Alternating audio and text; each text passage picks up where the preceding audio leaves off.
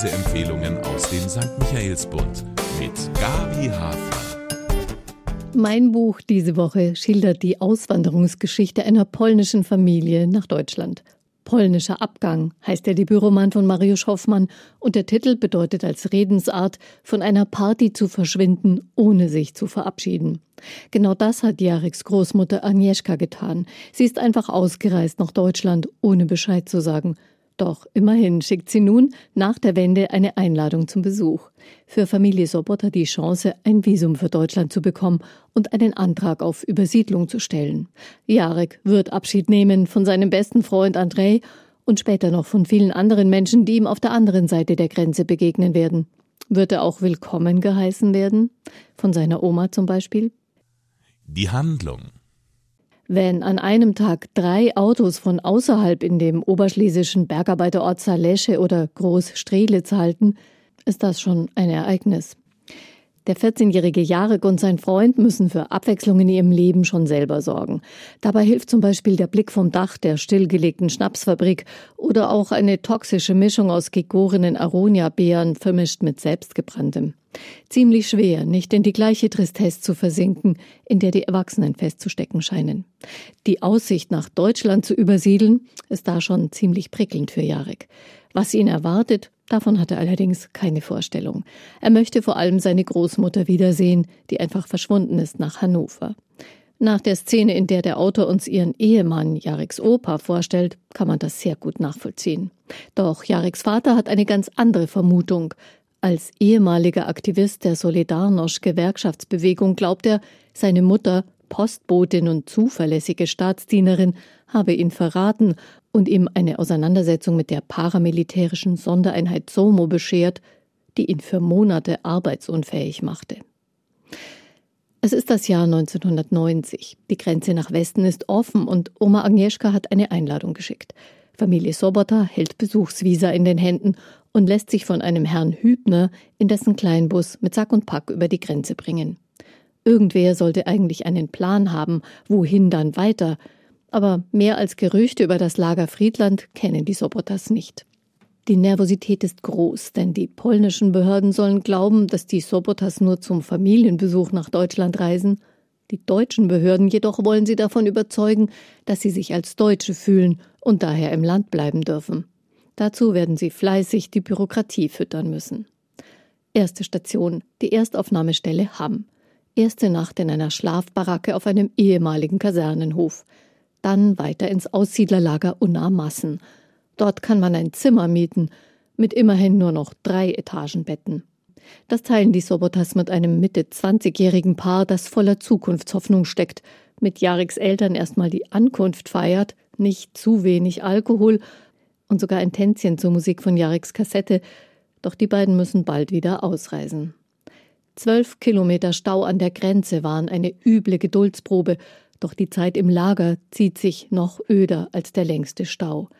Aber dann kommt Familie Engel neu im Lager an. Tochter Monika ist 15, hat viel Schlaues auf Lager. Eine Blut- und Bodenvergangenheit müsse man nachweisen bei den deutschen Behörden, behauptet sie sogar. Sie trägt einen deutschen Nachnamen und muss sich um die Bleibeerlaubnis nicht groß Sorgen machen. Ein bisschen hochnäsig, die Gute, aber immerhin eine gleichaltrige Freundin, mit der sich die Umgebung des Lagers erkunden lässt. In ihrer Gesellschaft macht Jarek die ersten Erfahrungen mit deutschen Jugendlichen. Ziemlich herb wird er als Polacke beschimpft. Monika haut ihn raus, doch ihr Gequatsche von Wiedervereinigung mit Pommern, Ostpreußen und Schlesien beeindruckt die auf Krawall gebürsteten jungen Deutschen überhaupt nicht. Antwort im Klartext: Das ist unser Platz, kapiert Polacke, von einem Schlag ins Gesicht unterstrichen. Da packt Monika ihr Taschenmesser aus. Monika und ihre Familie bekommen ihren positiven Bescheid, aber so ganz leicht stellt sich der alte Wohlstand doch nicht ein. In Deutschland werden die Karten für alle neu gemischt. Bald darf auch Jareks Familie die Zwischenlösungen hinter sich lassen und zieht ebenfalls nach Werne in eine Notwohnung. Ein Zimmer immerhin ohne fremde Mitbewohner. Der Vater hat Arbeit, Jahre geht zur Schule. Weihnachten naht. Die Pakete nach Polen sind verschickt. Am heiligen Abend dann wird der Elefant im Raum zu groß für Jarek und er fragt seine Eltern endlich offen, warum sie Oma Agnieszka noch immer nicht besucht haben, ob sie das etwa in Ordnung fänden. Zu Silvester wird Jarek jedenfalls seine Oma besuchen.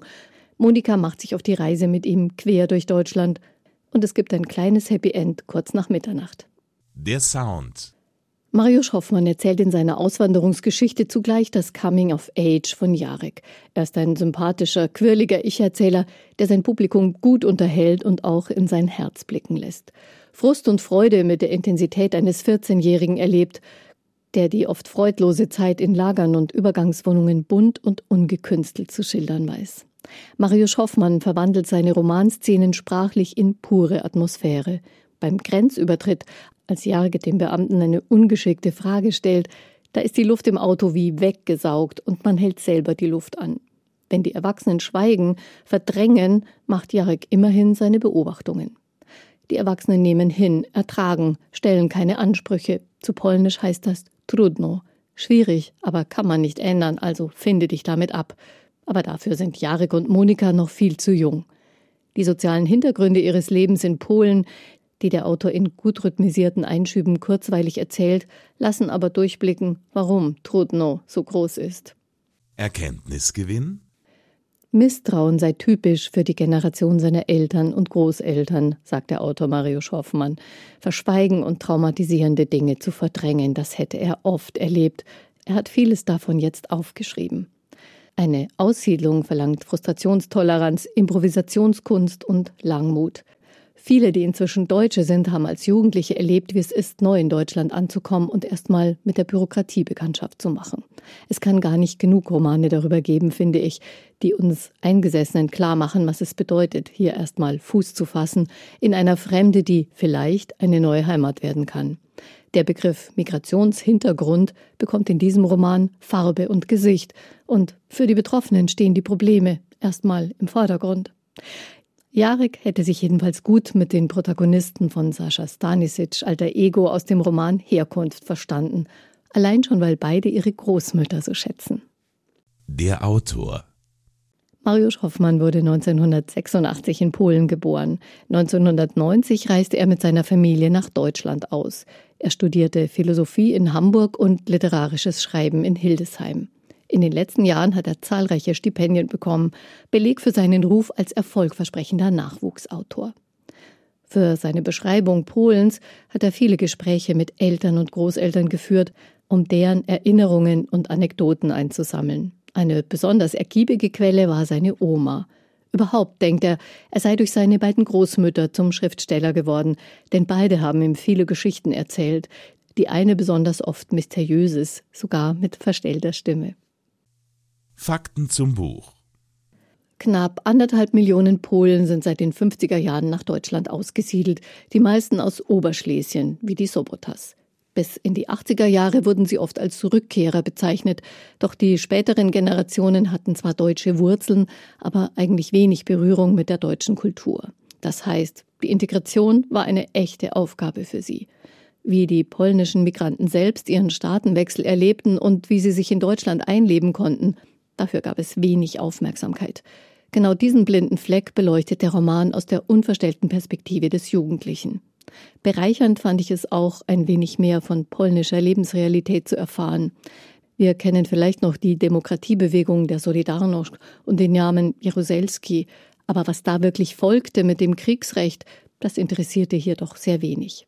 Also ein paar Wissenslücken über unser großes, unbekanntes Nachbarland Polen lassen sich mit dem polnischen Abgang von Mariusz Hoffmann auf äußerst unterhaltsame Art auch füllen. Der Roman ist im Berlin Verlag erschienen. Kaufen können Sie das Buch in der Buchhandlung Michaelsbund oder online auf michaelsbund.de. Ein Buch. Der Lesepodcast aus dem katholischen Medienhaus Michaelsbund.